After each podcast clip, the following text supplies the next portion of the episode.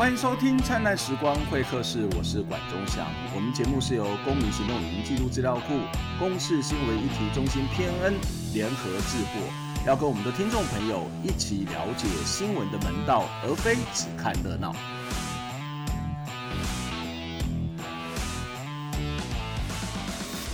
今天的节目我们要非常特别哦，因为有两位年轻的朋友，虽然很年轻，但是我们其实认识了有一段时间。那如果大家最近对台湾的一些文创，或是像所谓的地方创生、社区发展，呃，有关注的话，你应该会听过院里先海风，或者是院里先呃这个呃书店这样的一个机构哦。那不过这个这些所谓的不管是书店也好，或是在地方活动也好，其实是由一群。返乡青年或者是来乡青年到院里开始展开了一系列活动，所以今天在节目的现场跟大家邀请到呃呃邀请到两位来宾，一位是呃刘玉玉，玉玉你好，老师好，大家好，一位是黎秀鹏，嗯，老师好，大家好，呃，他们其实都是院里先海风的这个共同创办人了。不过呃我一开始认识他们的时候，其实也不是在院里，而是在。台湾的社运的场合，包括像两位都是非常资深，参与热热身保留运动，或者是参与了这个呃苑里反风车，所以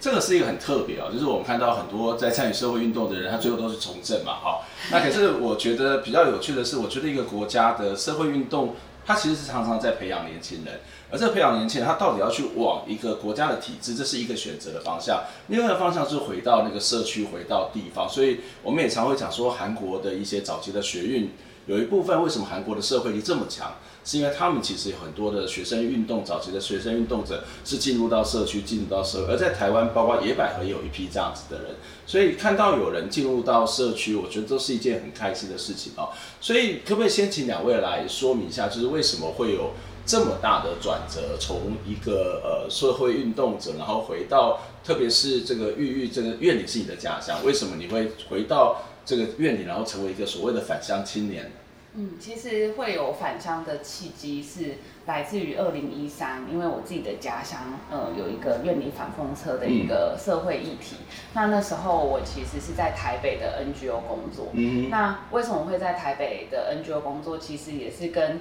呃二零零五早期我在辅大念书的时候参与了热身保留的这种运动，嗯、所以其实开启了我对于。呃，社区工作，或者是对于所谓的社会运动，其实有不同的想象。嗯、也也许那个社会运动不只是呃我们在新闻上看到的比较是冲击，对，嗯、然后可能有一些可能跟国家机器啊、跟警察之间的一些拉扯，可能不是那么的呃只有这一面而已。其实后勤的一些组织工作是很需要大量的人力跟青年的参与，嗯嗯，所以我是在参与热身的这个过程中。有一点也在思考，那呃，到底社会运动可以有什么样子面貌？嗯、所以我在毕业之后就在呃卢迪社大的这个社区单位里面工作了五六年。那因缘际会看到了自己的家乡有一些农民渔夫来到了台北绝食抗议，我就在思考，哎、欸，怎么自己家乡发生这样子的议题，我完全不知道，嗯、所以就有机会留职停薪，回到我的家乡去做院里反风车的一些社会运动。嗯、那在这个过程，其实。有有一点重新连接我跟自己家乡的关系，因为我是高中就离开苗栗院里去台中念书，所以就一路都是往外地去做发展。那有一个机会，因为二十四小时待在自己的家乡，然后跟呃在地的居民有因为社会运动跟抗争有很密切的连接，所以开始思考说。嗯，是不是我真的不够认识院里？嗯、然后，所以在社会运动院里反风车告一个阶段结束的时候，才在思考是不是真的，也许台北的工作是可以辞掉的，然后是可以回到家乡，也许做不一样生根的一些社区工作，嗯、所以才萌发了返乡的这个。嗯，意意念这样。嗯，所以其实也不是立刻的返乡，而是经过了这个院里反风车运动的这个历程，然后慢慢发现，呃，自己跟家乡的疏离，或是某种的认同感以及责任感，它可能就这样冒出来。那这当然就是一个从返乡的角度来看。可是其实秀红并不是院里人，但是其实你也在院里在经营相关的这些书店，或者是刚刚谈到的各式各样的活动。是，嗯、呃，我们像我们院里现在风团队在谈反向这个字的时候，会有两种谈法，一种是像玉玉这样子的 item，对，然后我是 U-turn，就是说原本可能是在都市长大的，嗯、其实跟乡村地带是没有太大的连接关系，以我的生长过程。嗯、可是当时我是院里反风车，有机会到院里这个地方的时候，有山有海。然后有平原的一个很传统的地方乡下，然后台湾的乡下环境的时候，其实有种既陌生又熟悉的感受。嗯、哼然后我觉得那其实来自于很多的现在在都市长大的年轻人的上一个世代的爸爸妈妈、阿公阿妈，其实还是来自比较乡村的环境。像我爸爸妈妈就是乡下孩子，但是他们是在台湾经济起飞的时候、嗯、来到了都市，就是所谓的城乡移民。对，没错。然后这像我是城乡移民第二代的时候，其实跟乡下地方好像没有什么太大的连接。然后可是可能会听到以前自己的阿公阿妈或爸爸妈妈谈，嗯，呃、那个乡下环境。然后以前没有太大的感受，就譬如说他们讲一些典故啊，什么俗谚，什么蒙拉甘塞口这种，以前在农村水圳你会看到的环境。那以前没感觉，但后来到了院里的时候，哎，就觉得。听懂了这个俗谚背后的意思，就是他们小时候玩耍的环境。嗯、那可是你就会同时看到台湾这样的环境正在消失当中，嗯、所以就会觉得说，那自己还可以做些什么？社会运动是不是不只是议题的倡议而已？就是它不只是一个发生一件事情，我们去救火。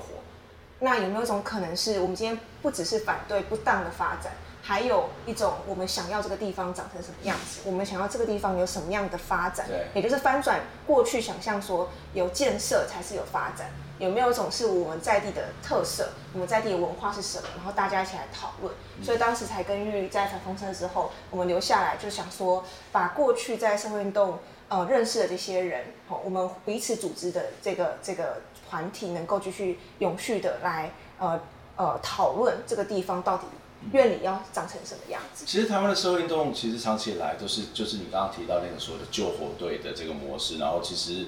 等到要去救火的时候，其实常常是来不及的，因为它已经在事件发展最后一端。然后其实最前端除了这个政策规划或是法令制度有很多的问题之外，其实有时候是我们自己对于自己所生长地方的认同感，或者是认识，或是某种价值观的建立。那换句话说，其实你们要从更更扎根的。这一种所谓的社会运动，因为日常里头就充满着非常非常多的政治嘛。那当然这是一个很理想的东西，可是其实回到另外一个角度，我我们看到很多的呃返乡也好，或者说来乡也好，他们其实都会面临到一个问题，叫做陌生。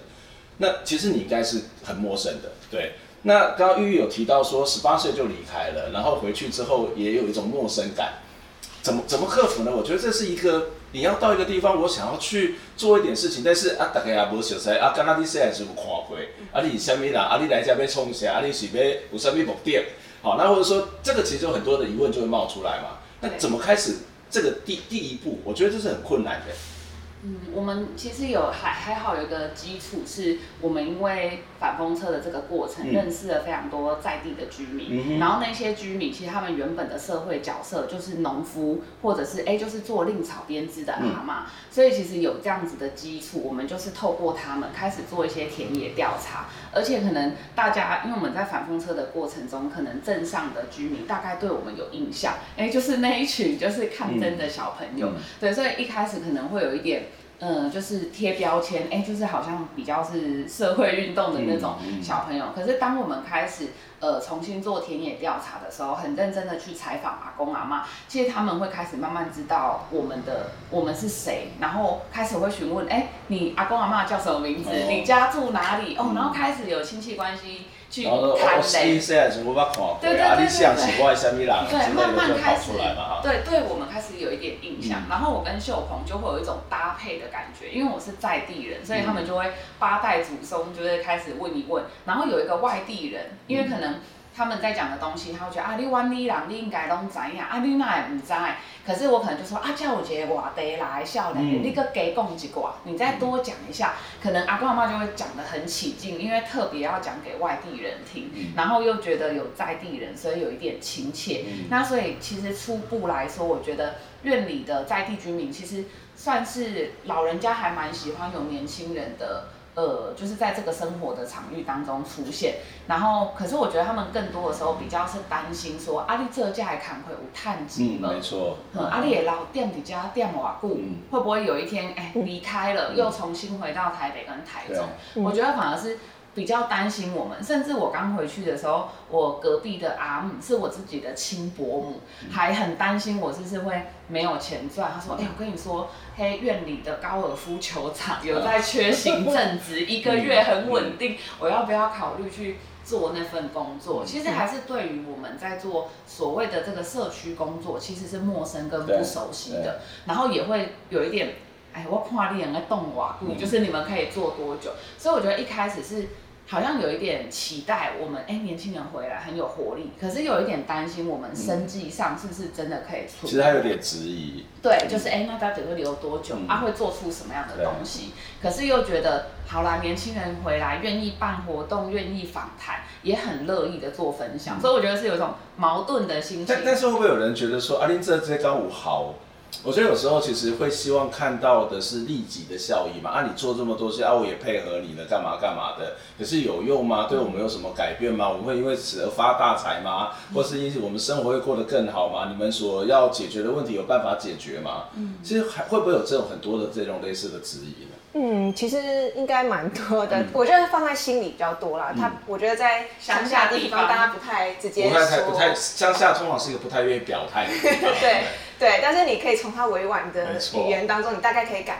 感受到他可能想要讲的是什么。嗯、但我觉得其实我们在做这个工作的过程当中，我觉得也是社运给我们一些滋养嘛。在乐生跟反风车的时候，嗯、你知道说每一个阶段。就是每一个阶段，你需要跟大家，就不是你默默做，对，对你必须在每一个阶段都跟大家沟通说，说即使那是一小步，都是这个地方的一大步了。就是譬如说我今天，呃，我们经营的这个田野调查的资料，做地方知识转译变成小旅行的时候，可能一开始来的人就十几个人，然后可能是大学生来做参访，可是下一次，哎，做了一个，对不对？做了一台游览车的人来。然后我们可能是因为定期的在这个脸书上面去经营我们的社群，跟大家说，哎，我们在做什么？这个地方知识是什么意思？然后他我们院里有什么故事可以跟大家分享？然后透过这个活动的场域来经营在地的社群跟外地的社群，让他们互动的时候，其实他们在这个过程也会很开心。一开始不懂什么叫文化工作，什么是小旅行。然后什么叫开书店？一开始我们开书店，他们还觉得是补习班，因为他就说，哎，刚有卖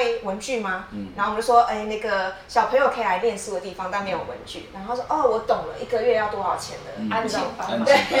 对。然后办以前办那个海风季，我们有一个在地的艺文活动，一年一度的，他们也听不懂什么叫做艺文季，什么叫市集，什么叫音乐会，结果。他们就会问说：“阿刚五叉 B 混，嗯，就是可能是很传统的，有没有免费的？对，很传统的。有没有摸彩？我身边我刚身边有在表演。然后就说啊，不，那不懂为什么要来这样子。然后我们就说，我们就会花蛮大力气，两三字、三四字，然后跟他介绍，不一定真的完全懂，因为我觉得在地方上其实办这种比较呃想要谈议题，然后可能比较不一样的活动的时候，他是需要。呃，老人家真的来到现场，对，他看到的时候，感受到，对，语言不一样，他可能听不懂什么叫做市集，嗯、就是你的市集跟他的市集是不一样的，嗯、就语言背后的那个想象是不同的。可他到现场的时候，他就知道那是什么，嗯、但他还是会用不同的方式讲。他说：“哦，就老雷，就顾某家老雷。”但是他可能可以感受到年轻人回来想要尝试些什么的努力，嗯、那他可能他也往前一步了，那就是说他不会去否定你在做的事，嗯、他心里就不否定，但他当然也是觉得，哎，还有没有用？他可能是个问号，但是他可能看到一个具体的效果，愿意再给我们一点点机会，下一次活动会再多支持我们一点点。嗯、我觉得这蛮有趣的，例如说刚刚谈到社运的经验，其实很多人对社运的经验，大家就是冲撞，或是反对，或者是呃可能挡拆。呃，或者是不理性，可是其实我觉得社运是一个非常理性的过程，然后是一个非常，我觉得和平的过程。我所谓和平，因为我们大家都看到是最后那个冲突嘛，可是前面有非常非常多的沟通，非常多的这种所谓的民主的程序。所以你刚刚谈到回乡要开始去沟通，它其实就是一个很重要的一个民主的历程。然后我觉得第二个是，很多人会觉得说社运就是成功跟不成功。那我常常跟他讲说，绝大多数的社运都不会成功。我说不会成功是说不会得到立即得到你要的结果。可是社运很重要，就是你刚刚谈到有没有一点点的改变，就是例如说在乡村的地方说，哎，有一点点的感受，然后一点点的改变，然后一点点的成绩，然后慢慢的它就会去碰撞，它不断累积，它就开始去卷动这样一个历程。我觉得这其实是一个很好、很有趣的一个历程。我们等下休息一下再回来，我们要再请你告诉我们说，你们到底在院里做了哪些的事情，哪些的工作？我们先休息一下。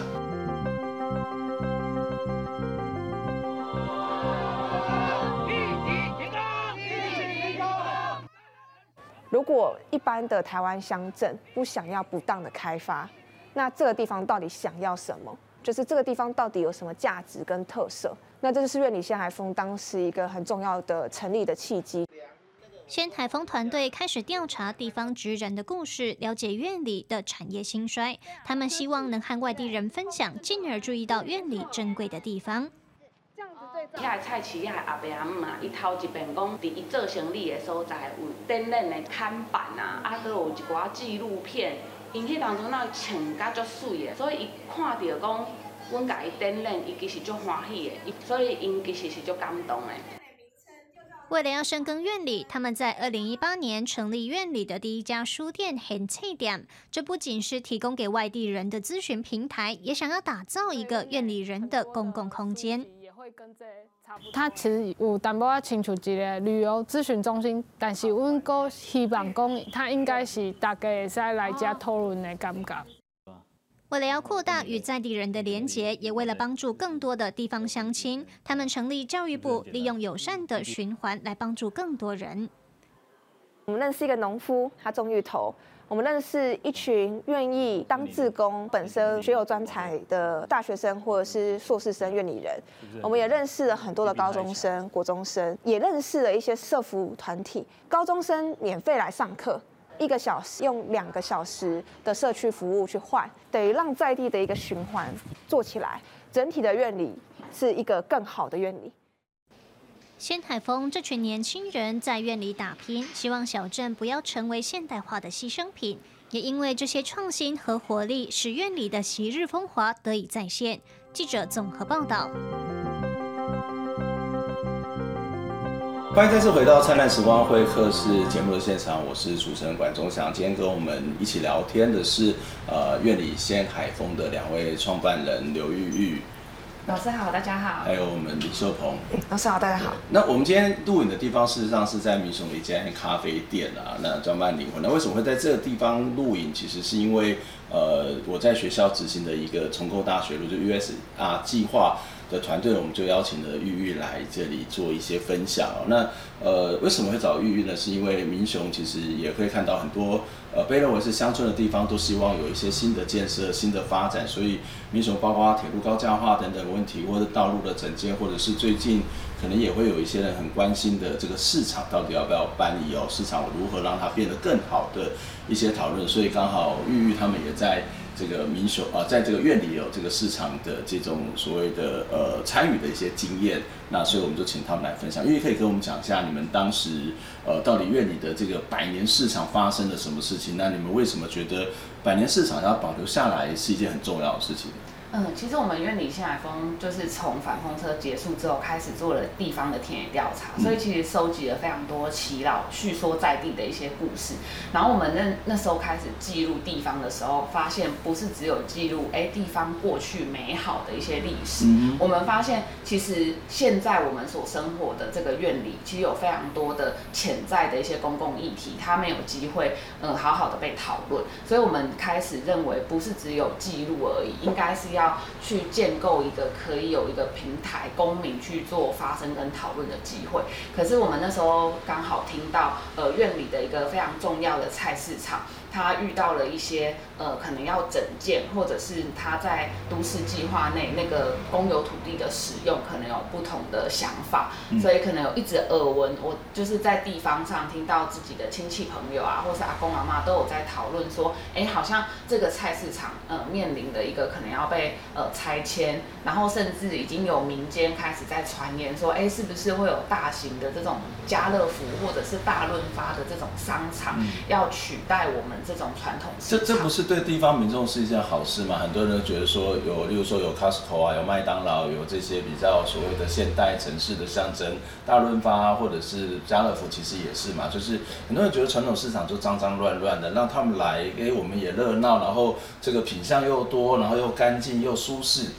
我想这不是应该很多人就觉得应该要进来的一个一个想法吗？对，我们那时候在地方做这种田野调查，跟在思考到底我们作为一个返乡的呃青年团队，我们怎么思考一个菜市场对于一个地方的重要性是什么？其实菜市场就是一个人跟物就是聚集跟交流交汇，然后跟资讯流通，甚至是有一些地方八卦就会在那个市集里发生。或是是一个情感。对，跟更多的时候其实是人跟人之间情感的连接，就是市场里充满了非常多的颜色。色，然后跟味道，然后甚至我自己小时候的时候，常常其实是在呃菜市场里面迷路，常常会牵着妈妈的手，嗯、可是我很。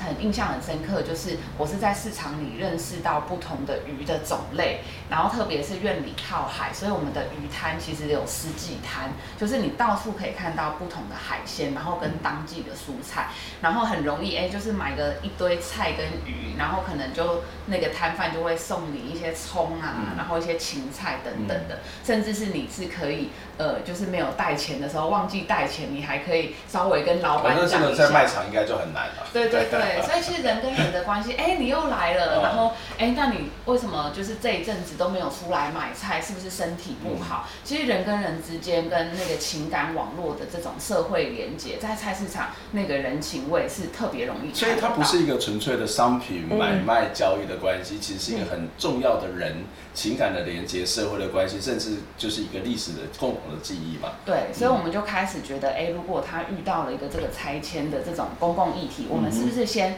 进去里面做一些摊商的田野调查，然后里面有非常多的产业，甚至跟院里自己的特殊的地理环境有关。因为我们靠海，所以我们的鱼货跟鱼丸，特别我们的鱼丸是那种鲨鱼的鱼肉去制成的鱼丸，然后而且是好几代流传下来，所以我们开始进去呃菜市场里面做市场调查，然后跟那些阿伯他们的摊商开始建立了一些关系，甚至是邀请大学生一起来做策展，所以我们。首次在院里的。苑里的菜市场空间里面办了一个公共策展，嗯、那那非常多的摊商就过来看到，哎，我自己的一个劳动经验跟故事，他做成了一个公共的展板的时候，他可以被看见，嗯、所以他又可以再重塑，哎，他自己跟这个菜市场的情感记忆、跟劳动还有生命的经验是什么？所以我们就认为菜市场自己也是一个社区，也是一个 community、嗯。然后那些阿伯阿姆年纪很大了，他其实是哎用一种做健康。的一种想法，然后来经营他的菜摊，嗯、因为他在这个菜摊的经营过程，就会跟老客户就是建立了网络关系，所以其实那个市场无形之间也变成是一个非正式的这种设服的一个空间。所以那个那个做健康不是呃，当然一部分可能是有点收入，一部分是我还有在劳动，我有在运动。另外一方面是那个健康是心灵的健康，对，就是我跟一些老客户见面，哦，阿丽亚娜那开始问候，然后。一些这个碰撞就会跑出来，可是后来听说这个市场是被一把无名火给烧掉了。对，我们进去里面做了一些田野调查，然后开始拍了非常多的一些照片，嗯、然后结果大概隔了两个月之后，就接到一通电电话，在二零一八年的九月十四号，一场无名大火就把这个菜市场烧掉了。嗯、然后我们那时候就觉得怎么会发生这种事情？然后就是。该不会真的台湾流传的所谓的古迹自然就发生在院里？因为其实院里的菜市场是一九零九年的时候，就是有这样子的一个公共设施的设置，所以我们就当地的一些呃年轻人，不只是鲜海风，还有一些呃做一些文史调查的院里青年，我们就开始在思考，其实院里菜市场是非常有历史的。我们透过一些呃资料的调查，开始做提文资的一个提报，希望说这样子。的呃菜市场虽然有一些呃木构已经被烧掉，可是它还有残存一些梯牙的砖瓦，所以我们认为它应该可以透过新旧并存的方式去做一个重建，而不是整个铲平没有了那个痕迹，嗯、然后重新盖一个非常现代化的 shopping mall，嗯、所以我们就开始做了这种文字保存的倡议。嗯，嗯，所以这也是后来是你们去申请的这个呃暂存古迹。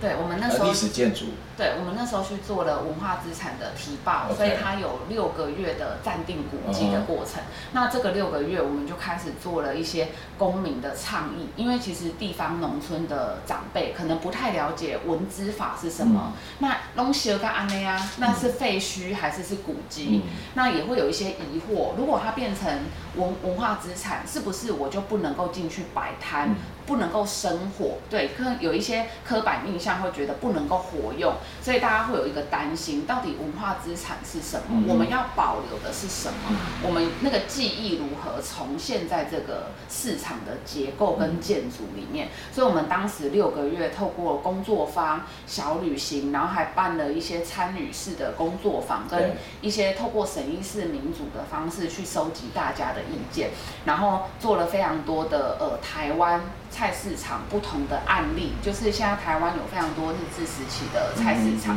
分别也有不同的文资身份，所以我们把这些案例做成一些懒人包，开始跟地方居民做沟通，然后开始慢慢建立啊，原来文化资产是可以活用的，所以我们办了一场封街的音乐会，然后让民众就是由下而上去累积民众的资料，然后最后在文资审议委员会的时候，就是呃民。众公民一起参与这个审议会，然后最后是得到了历史建筑的这个嗯嗯文字身份。OK，嗯，所以其实那目前就是等待要重建，但是希望能够是新旧保留，而且把原来的风貌是可以留下，然后摊商在这边还是可以找回大家这个以往的这个记忆，那也是一个非常重要的生活的中心。这我觉得非常有趣，特别是你刚刚谈到一个由下而上公共讨论，因为在台湾有很多的建设。呃，不管是大的小的，都是由上而下。但是呃，不管我们看到很多像难题啊，或者小到一个市场，其实基本上来讲都是如此。就是我们号称自己是一个民主的社会，可是在一个最基本的那个民主的程序，呃，好像只剩下投票。可是投票常常是民主的最后一端。那当然，除了在做这个所谓的市场的这个抢救，或者是这个所谓的保存或者是重建之外，其实我们也看到有书店，然后在这书店里面，其实也有一些呃年轻的人在那边，类似像客服。那所以你们也非常重视的是一个比较扎根的中小学的一些教育的工作嘛？哎、是对，我们在二零一八年的时候，呃，开了一间书店。嗯、那在这之前，其实比较像游击式的，就是社会运动的这个精神再度出现了，就是我们是游击式的在院里镇的不同的地方，嗯、活化那边的一些空间，比如说活动中心很久没有使用的庙里面的空间，我们就在那边办活动。可是久而久之就发现，哎、欸，我们需要一个非常稳定的一个空间来做社群的经营跟累积，所以就决定二零一八年开书店。嗯、那呃，开书店那个时候是想说，哎、欸，很多的文化活动，就是很大家可以很想象在一个书店的空间去举办这样子。那我们后来在院里办的活动都是一致性、一致性的这个活动之后呢，就发现哎、有一群客群，那个客群是消费力很低的高中生，他们怎么会出现呢？他们其实是。在国定假的时候，图书馆没有开，oh, 然后呢，学校也没开的时候，真的把我们当做黑书中心。没错，他们就说 Seven 也没有位置了，嗯、所以就来我们这里。可是那时候我们其实是蛮惊讶，就想说，哇，原来现在高中生念书都是现在去 Seven 跟全家。哎，我的一个学生的硕士论文是在 Seven 写完。对啊，我就说哇，真的是很特别。可是毕竟。呃，便利商店的这种座位区空间一定是比较少的，所以后来那个高中生自己口耳相传，就每次在段考前面，我那个段考前啊，我们的书店变 K 书中心，嗯，对，我们还 特别为他们架了比较亮的 LED，所以可以看到地方的空间是不足的。对，没错，公共空间是不足的，然后。有一次，就有一个长长期来我们书店的高中生，他就拿学测的成绩跟备审资料进来我们的书店，说：“那个海风姐姐，我们都被他们叫海风姐姐。海风姐姐，我们的那个我的备审资料可不可以请你帮忙看一下？”然后他说他想念社工系，想要开一间像我们一样的书店。然后那时候就很感动，因为觉得如果书店明年倒了也没关系，嗯、这句话值得。就是没有，还是不能倒。对，可是就觉得哇，这么感动，是他有看到我们的努力，而且他也想要努力。虽然我们会带着一种神秘的微笑，心里想说开书店不容不太容易，但是会想要帮他看备审资料。那帮他一两次之后，就觉得有一种感受，就是也许很多的院里的高中生他会有这个需求，所以那时候就想说。不是只有我帮你，有没有可能是我帮更多像这样的高中生，而且是我们来帮你们这样子，然后你们也可以来帮院里。那所以就有一个教育部的想象，就是芋头的芋，那这最一开始就只是单纯的，我们那时候号召很多的院里的青年们，他可能在呃还在念大学的，在念研究所的，或者已经毕业的，他愿意返乡回来，或是他在院里经营什么事情，一起来谈他们自己在念的科系是什么，给在地的小朋友有些更多的想象力。因为我觉得在院里其实是包括是对发展的想象。是对自己城镇的发展想象，跟自己个人的想象力都是蛮缺乏的，所以让他们对这些有更多的可能性去去探索这样子。那探索完之后，下一步发现说，我我觉得我自己是蛮惊讶的，因为大部分的时间我小时候都在都市长大，还有一阵子是在新加坡念书，就是会觉得有非常多的资源是那么的理所当然的。可是，在院里会看到那些孩子们对自己是没有自信的。就是对想象跟自信都是不足的情况之下，他其实根本不敢想象他念什么科系，所以我们就更往呃更深处去思考，就是说，那也许他们还需要一些呃经济上困难的，他可可能特别需要一些不同的科目的辅助，所以在学测前的时候，对，也是一个因缘际会啦。呃，那时候就是我们有一个免费的咖啡支持那些学考生，说你们可以在外面念书，我们请你们喝咖啡。就就有一个在地的年轻人，他是交大毕业的，台积电工程师辞职回来接家里面店的一个大哥，对他，嗯，然后他非常热情，他看到我们的网络上说有这个活动的时候，我们书店八点关，他八点把门打开来冲进来说，如果你有什么数学问题、物理问题，他对高中生说就。问我，然后就坐下来，然后就一路教大家到十点多，然后我们也被迫十点多才下班。那我们那时候其实是开心的，就觉得，哎，真的不是只有我们想做这件事情，有那么多人，其实那个心理上他是有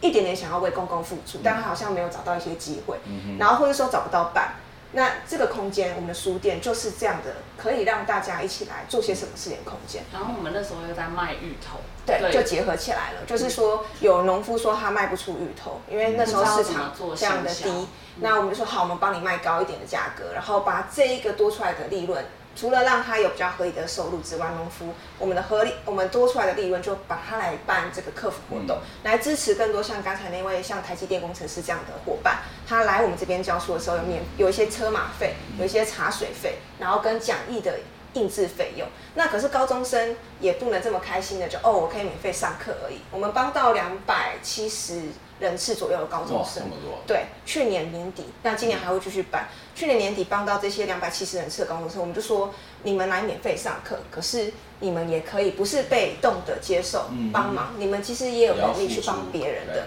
所以我们就结合社区的组织，包括呃华山基金会啊、家福中心啊、爱那个流浪猫狗啊等等，他们就是上完课一个小时。上一个小时的课，他两个小时的社区服务做回馈，嗯、那等于是他现在当然没有经济上去呃支付这个学费，但他就是用行动参与回馈社区，然后就有一个循环循环。所以社会运动就是一个很重要的卷动的过程啊，就是你不只是在卷动更多的人知道、了解、参与，实际上也在做卷动更多的资源的投入，然后它形成更大的力量。最后一个问题，我想要请教，就是其实看你的行程非常忙，非常的满，而且非常的忙。嗯你们怎么？因为年轻嘛，所以有这么多的精力嘛。再面面相觑一下。对。我觉得也是一个组织青年组织的永续发展。我们开始经营书店之后，然后我们也因为长期的田野调查资料足够，所以我们开始进行不同的转移。那那个转移其实要去思考怎么样商业的一个经营，让我们这个团体的组织可以永续发展。所以我们开始接一些地方的深度导览，像是小旅行，我们也做刊物，刊物也有贩售，然后甚至我们的经验开始累积变成方法的时候，我们也呃。呃，接受一些可能文化部或教育部的一些呃，就是协助，请我们去担任一些可能顾问或是委员，开始进去学校里面做演讲跟分享的时候，慢慢有一点就是资源跟财源进来的时候。除了我们之外，慢慢有更多年轻人加入了我们的团队，所以我们开始在支持，譬如像今年的高中生毕业，然后他要升大一嘛，可是他 gap year 一年，他是我们就是那个教育部计划带出来的孩子，可是他申请了教育部的一个那叫什么？青年领航青年领航就业计划，就是他可以。呃不去上大学，可是保留学籍，嗯、可是他可以来我们的单位就是工作，像实习工作。对对对，可是教育部会帮他存一笔储蓄的基金，嗯嗯嗯、然后他去在这个一一年的过程中去探索那个科系是不是他想念的，嗯、对，所以他就来到了我们的呃团队里做这样子的一个工作，我们就开始可以培育更多的下一代，嗯、所以我们可以办这样的活动，不是只有靠几个人，其实刚好有一个青年的社群网络，有的人继续关于关心他的地方公共事务，那我们的确有固定的人力在做书店的空间经营跟艺文活动的举办。嗯、那像我们这样比较资深，可能有一些社会运动跟组织的一些呃经验，我们可以去协助其他更多地方的一些年轻人。嗯、简单说，那个经历不是只有你们两个人吗？这个经历是因为你们不断的在这个卷动的过程当中，有更多的人参与，其实那个力量是更大，也不会是只有集中在少数的这些呃比较热情的人身上，而是它是一个慢慢的扩散出去的过程。我觉得这一切的过程都有一个非常重要的一件事情，就是呃我们在台湾常常会讲说，面对一些外在的各种屈辱或是中国的时候，都会讲站起来像个台湾人一样。可是我觉得，哎，除了站起来之外，还有很重要的事情就是蹲下去。我觉得那个蹲下去去蹲点，或是从那个基层干起开始去做这件事情，是一个非常非常重要。就是站起来，你可能展现出自己很勇敢，可是蹲下去是你去跟这个土地才是真正的接近，真正的跟这里的人开始去串联、去连接，那个力量才会慢慢的长大。今天非常谢谢两位来接受我们访问，希望下次有机会再跟你们请教相关的问题。那我们下一次这个下礼拜再见，谢谢大家，谢谢两位，谢谢，谢谢，谢谢。